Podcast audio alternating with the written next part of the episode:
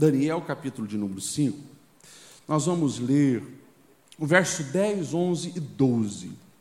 Tendo a rainha ouvido os gritos do rei e dos seus nobres, entrou na sala do banquete e disse: Ó oh, rei, vive para sempre. Não fiques assustado e nem tão pálido. Existe um homem no teu reino que possui o espírito dos santos deuses.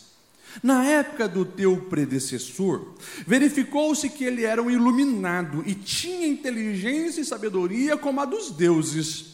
O rei Nabucodonosor, o teu predecessor, sim, o teu predecessor, o nomeou chefe dos magos, dos encantadores, dos astrólogos e dos adivinhos.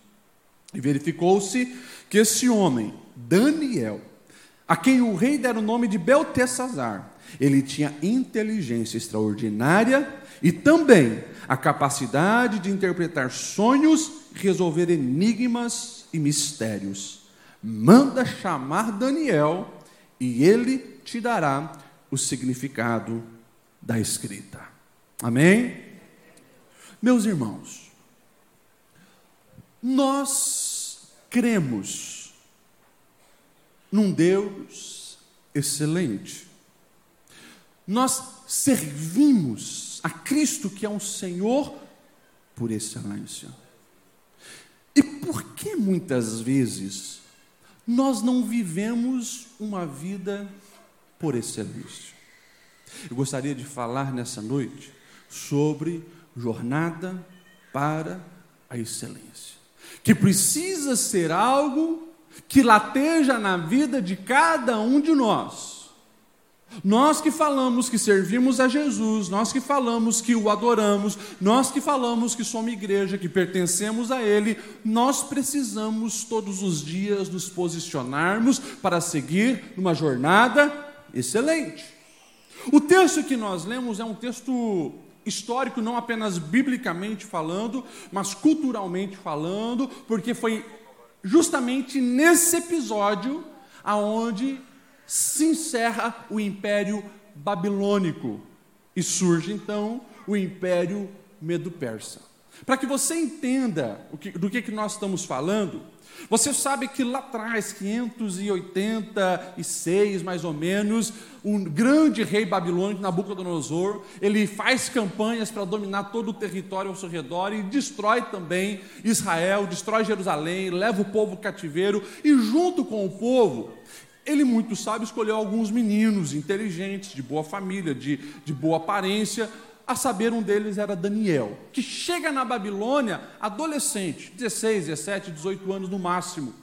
O tempo vai passando, reis vão mudando, e Daniel continua sendo alguém de muita influência, alguém que foi buscando o caminho da excelência, alcançando altos cargos, e quando chega agora no governo desse rei, Bel Sazar, nós vamos ver diante dos nossos olhos uma grande contradição, podemos dizer assim.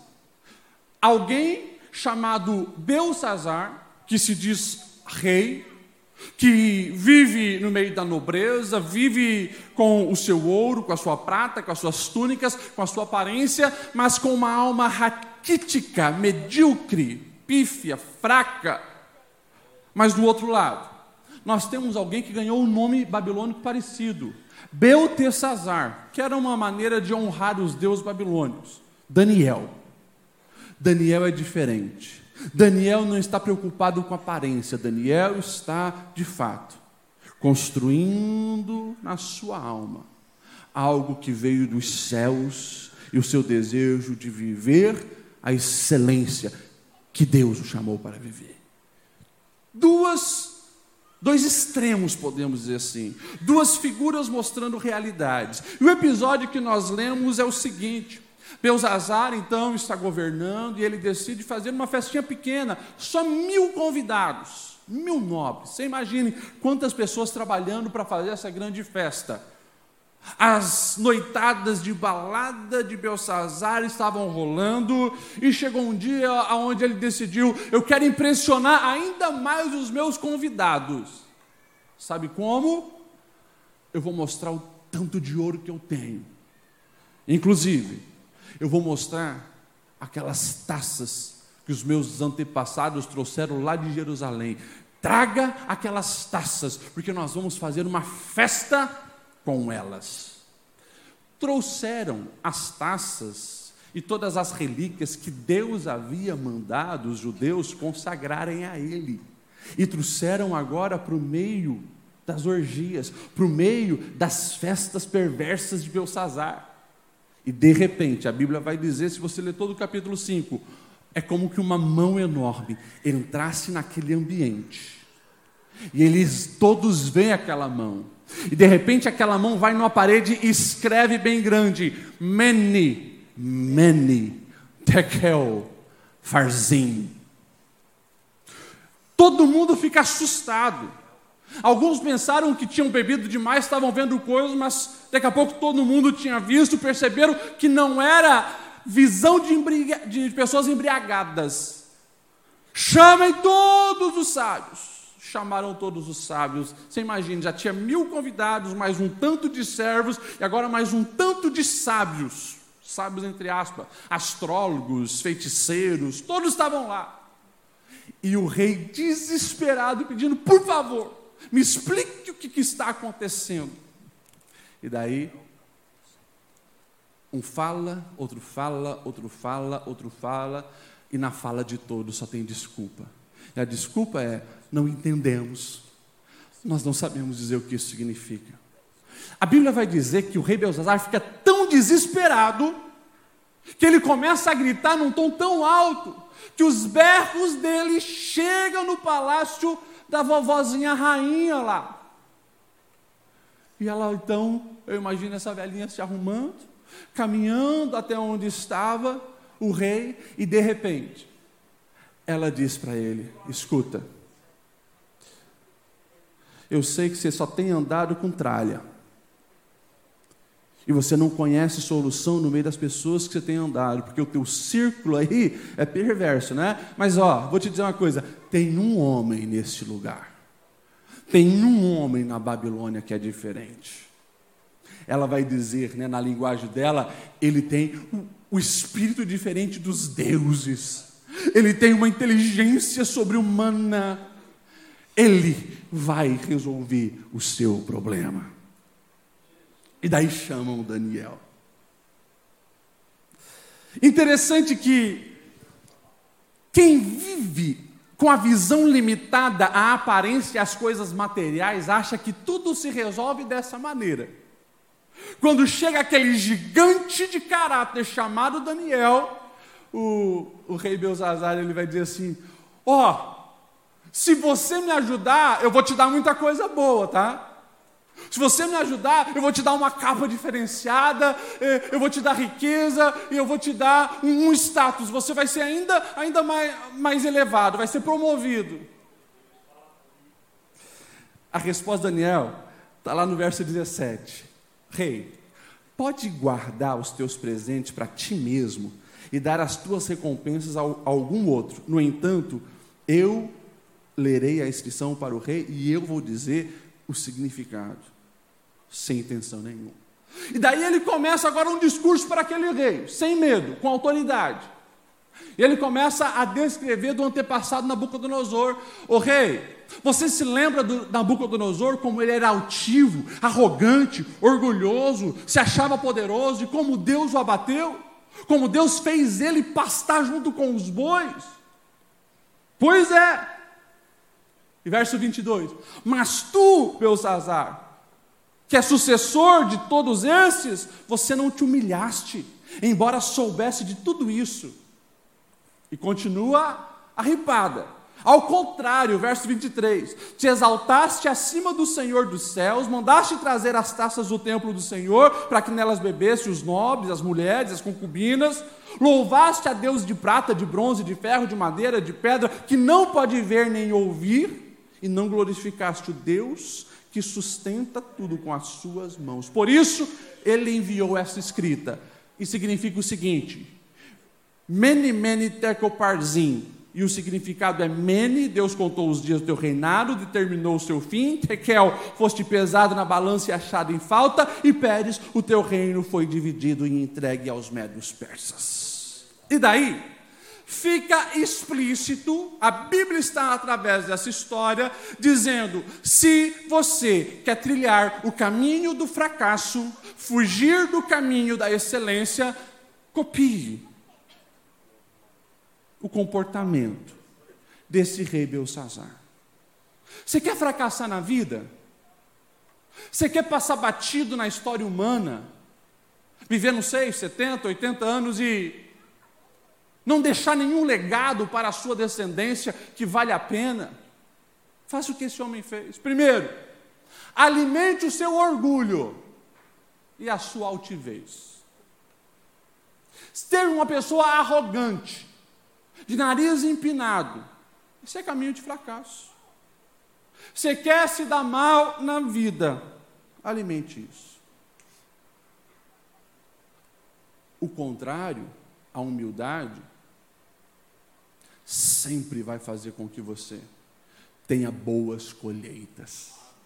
Você parou para pensar o que você cantou aqui hoje? Nós cantamos no, no segundo hino da harpa aquilo que é a proposta de Jesus: vinde a mim e aprendei de mim. Aprendei o que, Senhor? Como tu prega? Como tu conta parábolas? Ou como tu ressuscita mortos? Não. Aprendei de mim, que sou manso e humilde de coração. Não tem como ser parecido com Jesus sem escolher o caminho da humildade. A humildade ela vai fazer com que você sempre dependa de Deus e consiga enxergar as pessoas com o devido valor. Agora, o orgulho sempre é destrutivo, a arrogância e a altivez é responsável pela destruição. Destruição, por exemplo, de casamentos. A maioria dos casamentos que fracassaram estava sendo regado pelo orgulho e altivez dos dois, de um porque a pessoa arrogante, ela se acha melhor, então ela não consegue nem enxergar os seus erros e pedir perdão. E sem trilhar a jornada do perdão, não tem relacionamento que subsista. O orgulho fecha portas, e deixa eu falar mais. A altivez, a arrogância, o orgulho interrompe respostas de oração. Tem muitas pessoas que se dizem cristã e até oram, mas como não trataram o orgulho na sua alma, Deus não dá o que você pede, porque se Ele dá, você se perde na arrogância com aquilo. É por isso que nós precisamos render o nosso coração diante de Deus. É impossível, impossível eu me aproximar desse Deus soberano e achar que sem Ele eu sou alguma coisa. Quanto mais perto eu estou de Deus, eu vejo que é graça, é bondade, é misericórdia. Ele que é bom em ter me escolhido para alguma coisa. E eu já entendi, sem Ele não dá. Então, fuja urgentemente da arrogância. Vocês me entendem? Amém? Depois, Daniel falou assim: você conhece as histórias dos seus antepassados, Belzazar. Mas você pegou esse conhecimento e jogou na lata do lixo. Em vez de você aprender com os erros dos seus ancestrais, que loucura é essa? Você os repetiu. Você não se lembra do Nabucodonosor pastando junto com os animais por causa da sua soberba, você agora está fazendo igual e acha que essa semente lançada não vai dar os seus frutos? Você está colhendo e vai colher mais do que você está plantando. E aqui a Bíblia está dizendo assim: ó, você quer sair da jornada da excelência, entrar no caminho do fracasso? Vai negligenciando os exemplos que você tem ao seu redor. Finge que nem está vendo nada. Como você fosse o único morador desse planeta, vai seguindo a sua vida. Mas não olhe para trás para os seus tios, para os seus pais, para os seus avós, não aprenda com eles nada.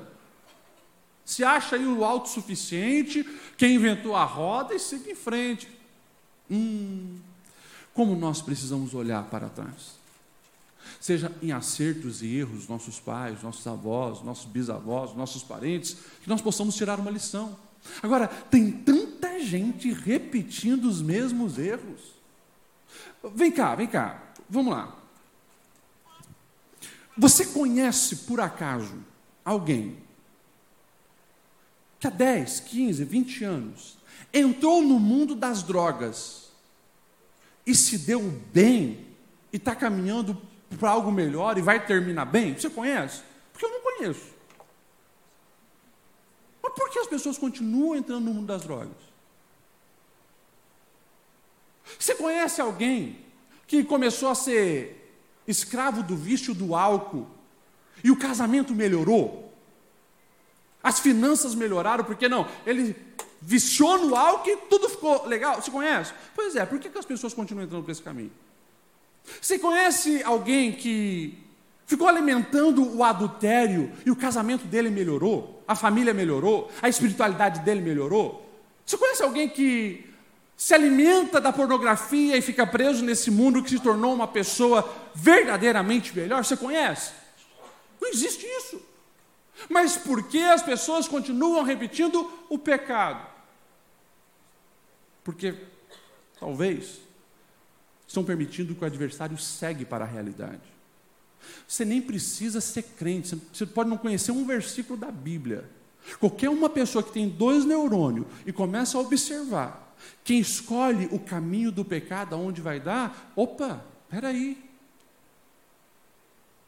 Não quero isso para mim. Então, assim, o que eu quero que você entenda? Muitas vezes é isso mesmo. A cegueira espiritual. A pessoa não consegue identificar, porque ela está mergulhada no pecado. E a sujeira do pecado já embaçou toda a visão. Não tem outra explicação. Esse rei, ele se esqueceu lá atrás dos erros dos seus antepassados e agora ele está repetindo a mesma coisa. Deixa eu perguntar para você: o que, que você tem feito com as informações que têm chegado até você? As histórias que você ouviu. Talvez um dos grandes problemas seja esse: a nossa geração ela não tem parado para ouvir as histórias dos nossos antepassados. A gente fica na reunião de família tão ficcionado pelo celular, pelos entretenimentos digitais, que a tua avó que está sempre ali, você não sentou para ouvir as histórias dela. Onde nasceu, quando, como cresceu, quando casou, como é que foi o encontro com, com o seu avô, é, o que, que fez da vida. Gente, tem coisas preciosas ali, que pode livrar você do abismo, e você está negligenciando. Mas que Deus abra nossa visão, nosso entendimento, para que as informações que chegam até nós possam nos livrar de repetir o mesmo erro dos nossos antepassados. Você me entende, amém? amém. Quer ver mais um caminho de fracasso que esse homem entrou? Belsazar? Brincou com o sagrado. Não, pode trazer lá as taças dos judeus.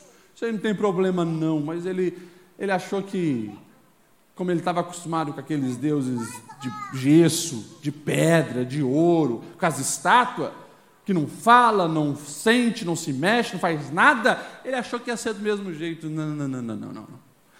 Agora estava lidando com Deus vivo e verdadeiro.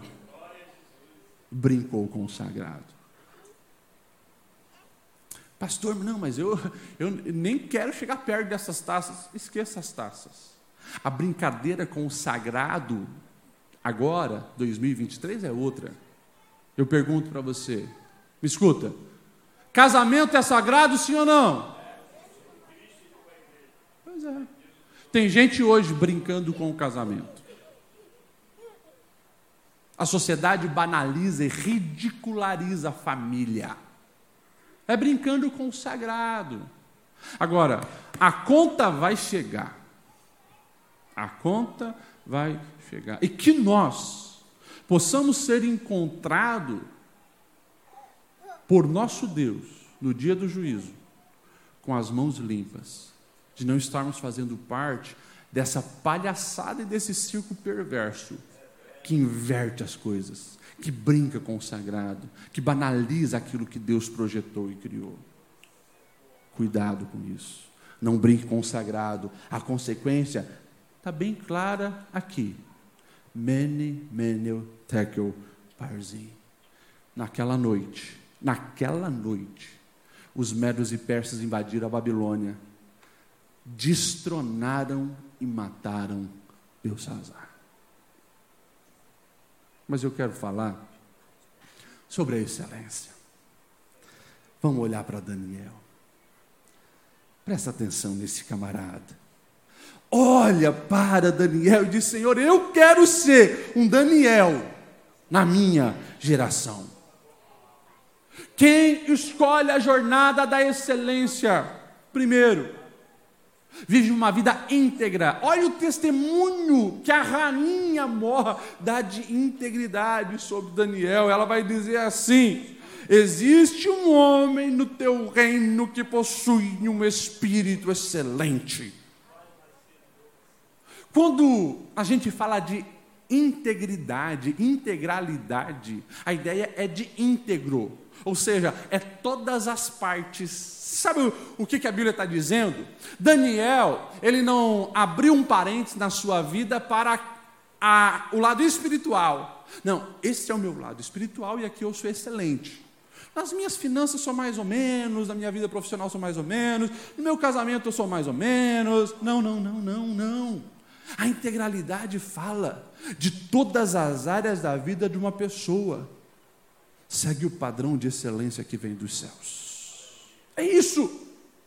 Cuida com essa fragmentação que muitas vezes você quer viver achando que a tua vida com Deus e a tua espiritualidade se resume aqui, nos domingos à noite. Não.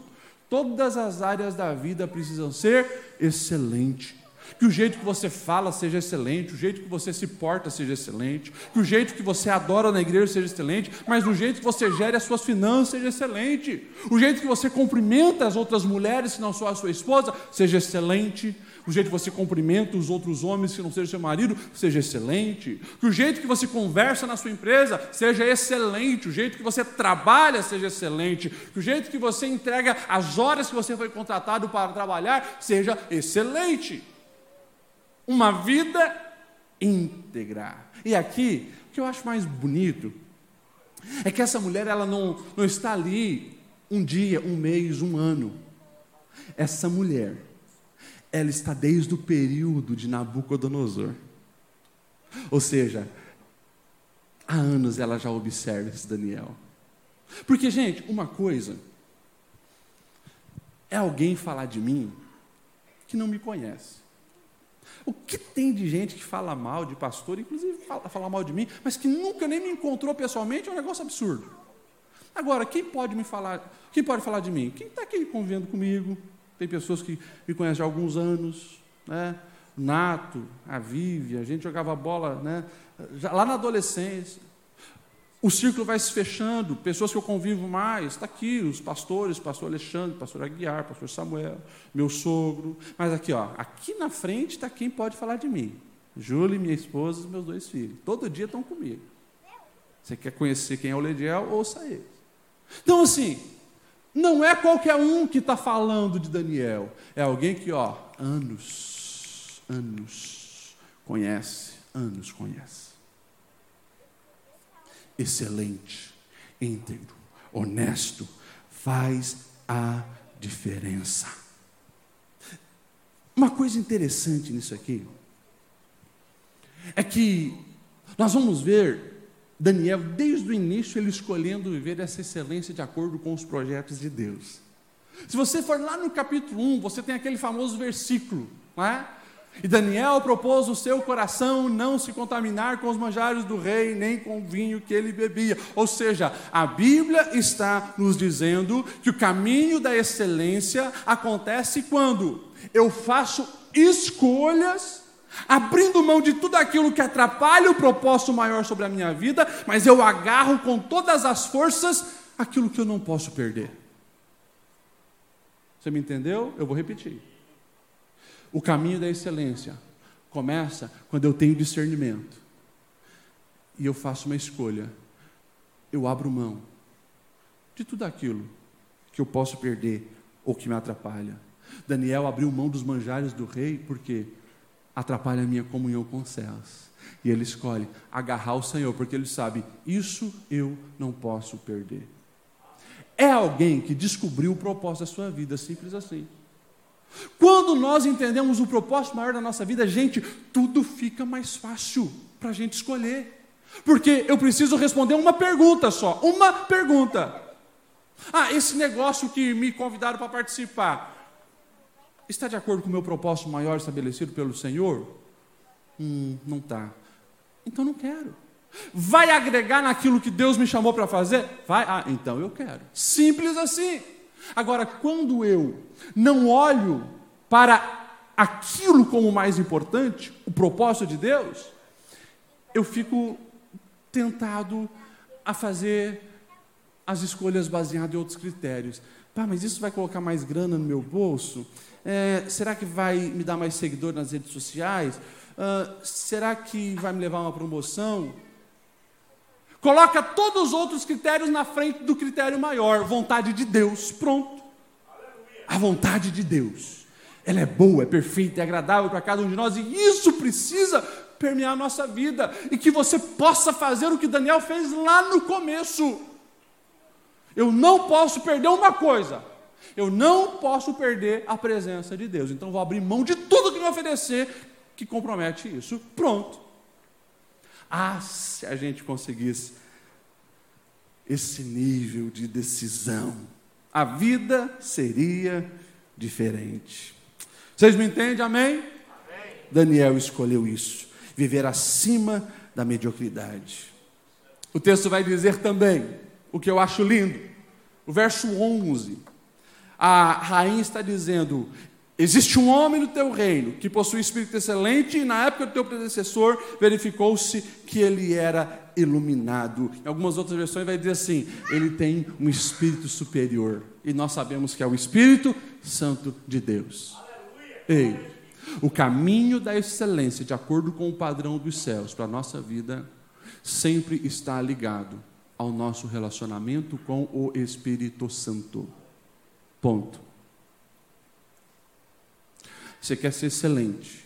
Mantenha um relacionamento sério com o Espírito Santo de Deus.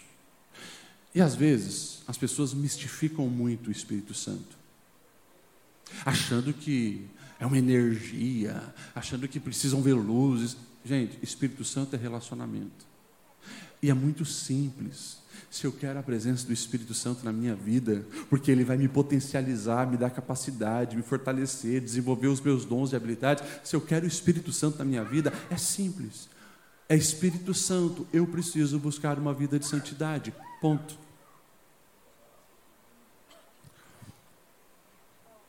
Imagine, Pastor Gessé. Ele me procura eu finjo que nem eu vi. Sigo o caminho. E ele, segunda vez me procura, eu finjo que nem eu vi. Terceira, quarta, quinta. Vai chegar um momento onde ele, tipo, cansou, não vai mais me procurar, porque eu, ele sempre fica no vácuo. Eu sempre deixo ele esperando. Pior, ele me procura para conversar comigo e eu meto a mão na cara dele, dou um tapa. Ele me procura para falar comigo, eu meto a mão na cara dele, dou um tapa. Você acha que ele vai ficar vindo para apanhar? Não. É simples assim. Eu negligencio, eu desonro, eu faço mal. Ele vai se afastando. Daqui a pouco, ele não está mais comigo. Tem pessoas que o Espírito Santo está chamando para um diálogo, para uma conversa, todos os dias, mas sempre está distraído com outra coisa. Não tem tempo o Espírito Santo para conversar com o Espírito Santo, para se relacionar, se relacionar com o Espírito Santo. Canta sobre o Espírito Santo e ouve música sobre o Espírito Santo, mas não conversa com o Espírito Santo, não se relaciona com o Espírito Santo, não dialoga com o Espírito Santo, pelo contrário, se enfia no pecado, agredindo o Espírito que é santo. Simples assim. Daí, quando chegam os desafios da vida, é como um sanção. Mais uma vez, eu vou sair dessas cordas e vou matar, porque o Espírito está comigo. E o texto diz assim: Mas o Espírito Santo de Deus havia saído da vida de Sansão.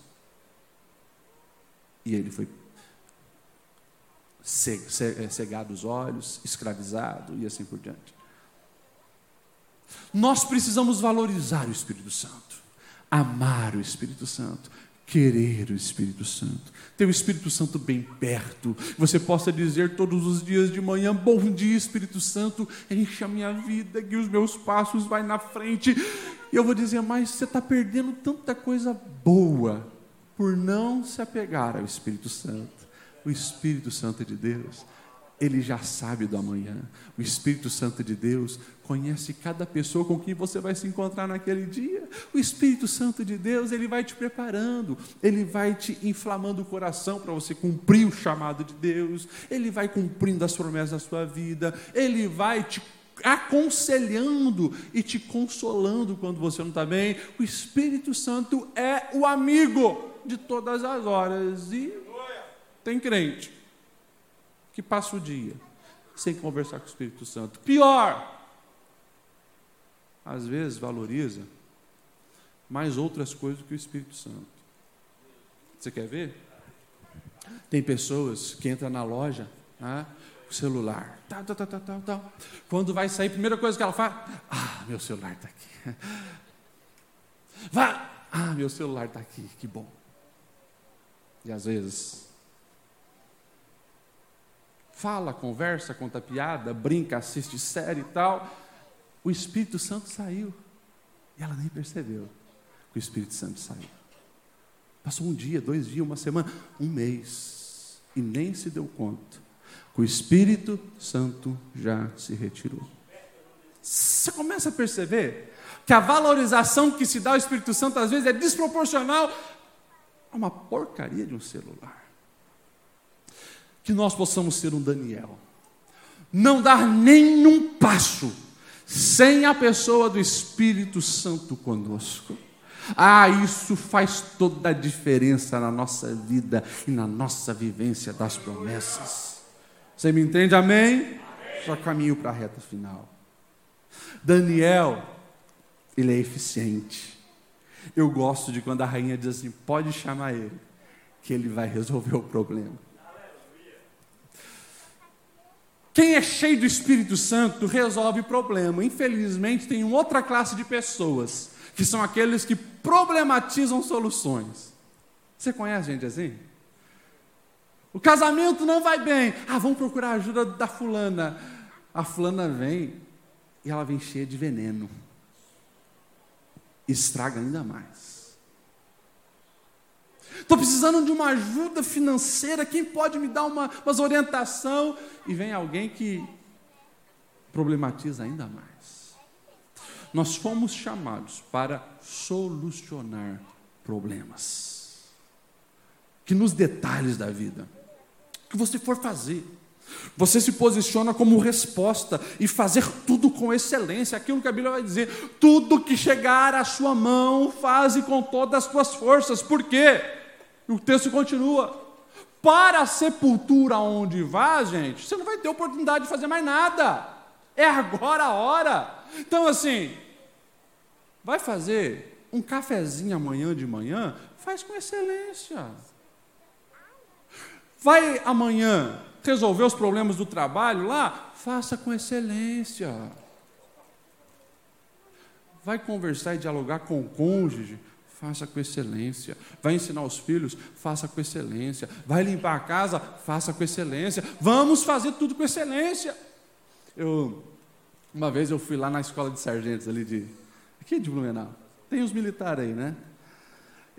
Com o, é, o Brian, o Brian me levou lá para dar uma palavra, preguei para eles lá, e daí eu já tinha ido algumas vezes no exército, mas ele me levou lá no alojamento.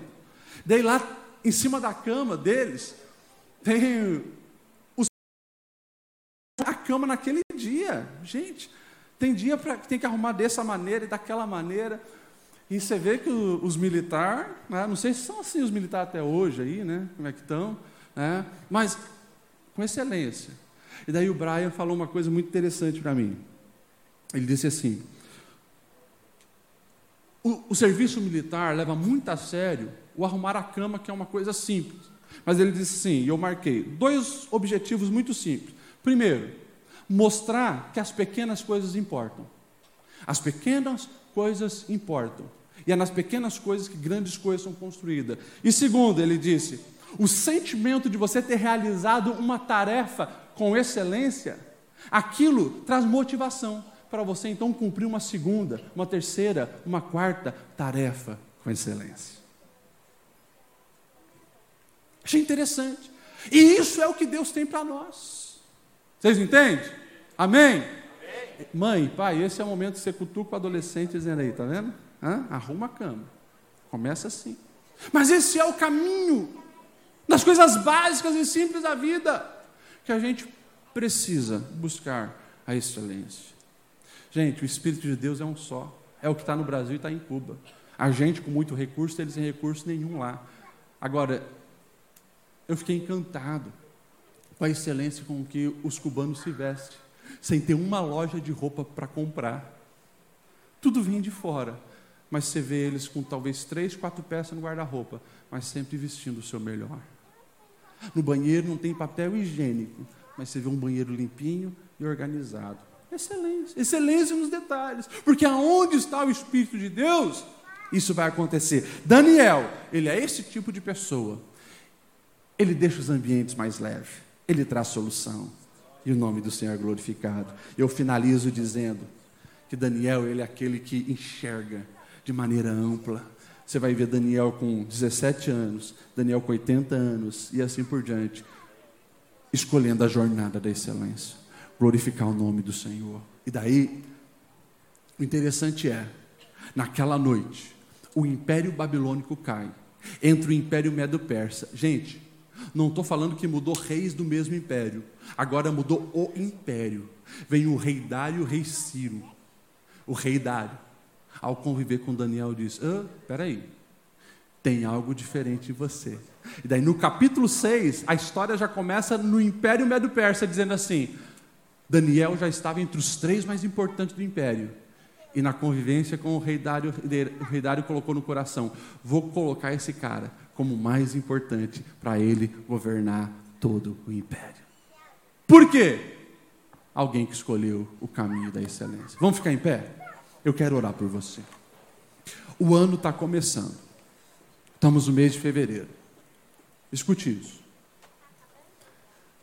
Eu sei e eu sinto, concernente à nossa igreja, Deus está levando a Adeblu para um novo nível.